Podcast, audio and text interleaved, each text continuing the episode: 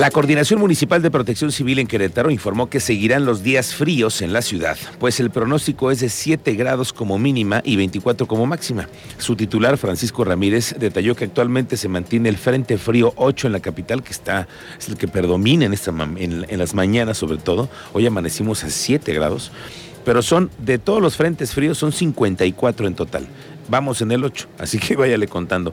El Servicio Meteorológico Nacional nos alerta de esa temporada invernal que se viene más agudizada para las próximas semanas. Oiga, ¿qué le dije? Saldo blanco reportaron las autoridades de la Secretaría de Seguridad Ciudadana en el operativo de seguridad implementado para el Buen Fin de que terminó pues prácticamente anoche. Ayer lo pronosticaba aquí el teniente Mérida. Sí, una cosa es que no hayan habido asaltos a tiendas, tampoco hubo robabancos ni nada por el estilo, pero sí hubo algunos robos en otras colonias, ya lo platicaremos, pero al final es una buena noticia, también lo fue que fluyera el dinero entre los comerciantes queretanos, los pequeños y las grandes tiendas departamentales. Ahora habrá que estar muy pendientes del saldo de contagios porque las plazas el fin de semana estuvieron repletas de compradores, verdaderamente llenas, filas enormes para ingresar a las tiendas. A me tocó pasar por Antea el fin de semana, bueno, había cola de vehículos para poder entrar.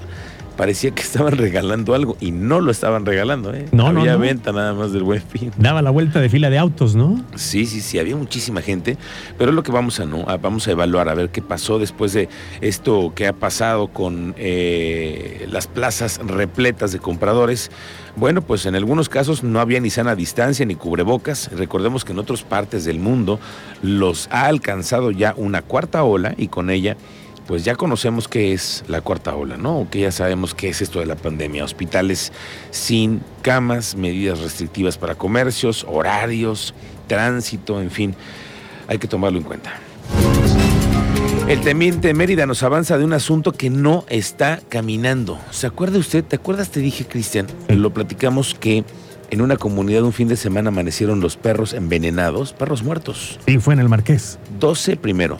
Y luego hicimos una entrevista con la Secretaría de Gobierno y nos dijeron que uno más había aparecido. Entonces son 13 perros que perdieron la vida, pero fueron envenenados. Teniente Mérida, cuéntanos qué ha pasado con ese asunto.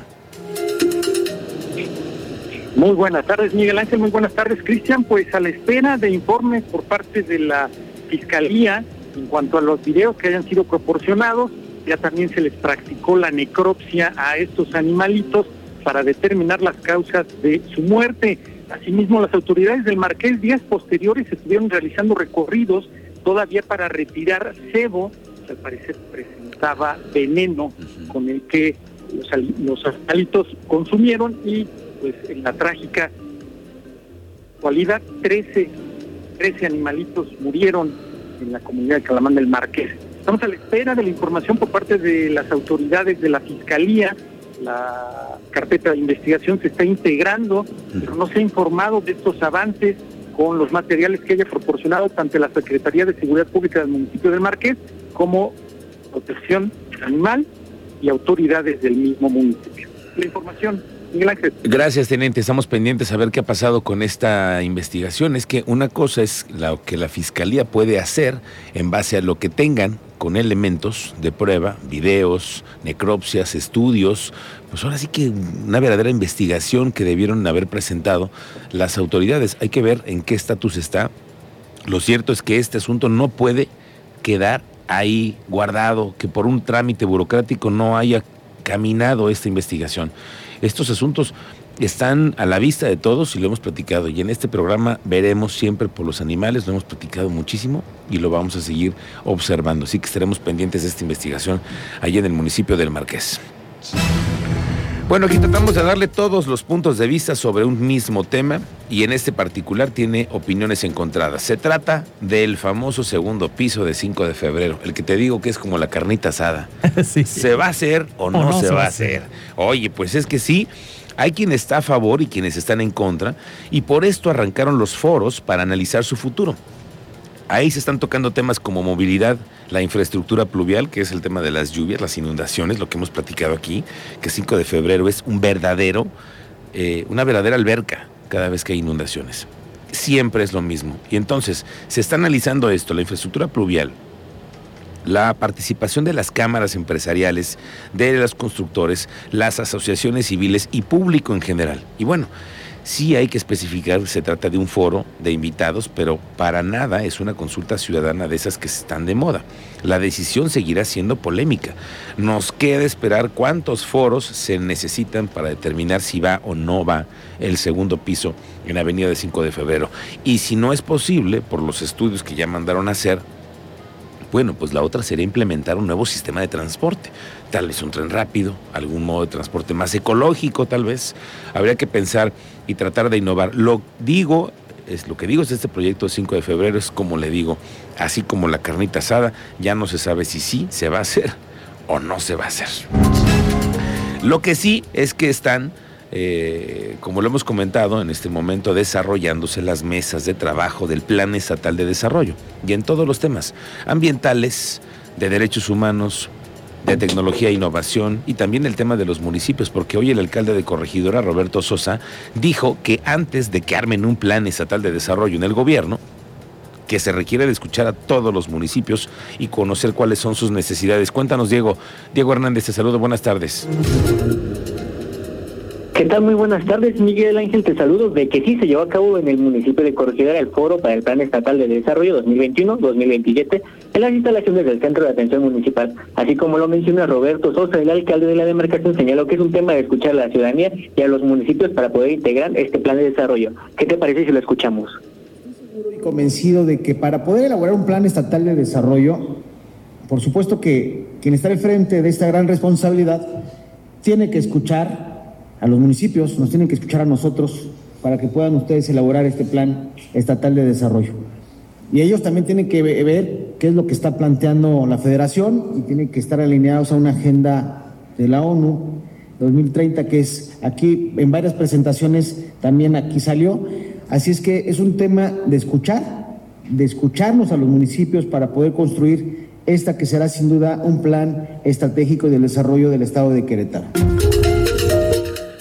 Bien, Diego, estamos pendientes con esta información sobre el tema de las eh, mesas de trabajo que se están organizando por todos los municipios. Ahora en Corregidora ya se dio esta. ¿Es eh, una serie de cuántas más? Bueno, regresaremos un momento más con Diego Hernández. Esta mañana, por cierto, que subió a sus redes sociales el gobernador de Querétaro, Mauricio Curi, una primera reunión con el director nacional de la Comisión Nacional del Agua, Germán Arturo Martínez Santoyo, que es el director general. El mensaje que mandó el gobernador fue que están buscando llegar a acuerdos para garantizar que haya más agua en el Estado y de esta manera incluir a Querétaro en la cartera de proyectos de la Comisión Nacional del Agua. ¿Qué es lo que está presentando el gobernador? Bueno, ya lo que ya se había anunciado, que es el proyecto del Acueducto 3, que según los especialistas es una obra de mayor importancia y que requiere de mucha, mucha inversión. Ya lo hemos padecido. ¿Qué le pasó hace, mes y medio a Querétaro? Acuérdese cuando comenzaron a escasear el agua por muchas colonias y porque se requería un nuevo sistema se requiere, ya es necesario por el crecimiento que tiene Querétaro. Entonces, por ahora ya se presentó el proyecto a la Comisión Nacional del Agua por parte del gobierno. Pepe Báez, José Luis Báez, que es eh, diputado federal de Querétaro, dijo rechazar las declaraciones del exgobernador Francisco Domínguez, quien acusó la presunta falta de democracia y transparencia en la renovación de la dirigencia nacional del partido. Hasta en tres ocasiones el exgobernador queretano ha expuesto su desacuerdo con el actuar del dirigente nacional, al tiempo de negarse a participar en cualquier acción partidista, ya sabe que está en contra de todo lo que haga Marco Cortés, en contra completamente está Domínguez. Pero así le fue cuando le respondió ahora Pepe Báez. En el tema de Pancho yo eh, lo respeto, pero no comparto su opinión. Me parece que son exactamente las mismas reglas las que privan en lo nacional que en lo local. Ahorita está habiendo una elección de del Comité Directivo Estatal en Querétaro al mismo tiempo que está ocurriendo en lo nacional y son las mismas reglas, los mismos requisitos, prácticamente hasta los mismos órganos internos electorales. Entonces me parece que este, eh, pues las reglas están claras del juego y no se vale, este, digamos, eh, en, en un tema eh, nacional sí tener una opinión y en un tema local no. Este, y sobre la planadora local, yo lo que diría es, yo estuve Bueno, así las cosas entre los panistas. Ayer le contaba que fuerzas federales capturaron a Rosalinda González Valencia, esposa de Nemesio Ceguera el Mencho, líder del cártel Jalisco Nueva Generación, y que por cierto, en este país ninguna cosa sucede por mera casualidad, ya lo hemos platicado.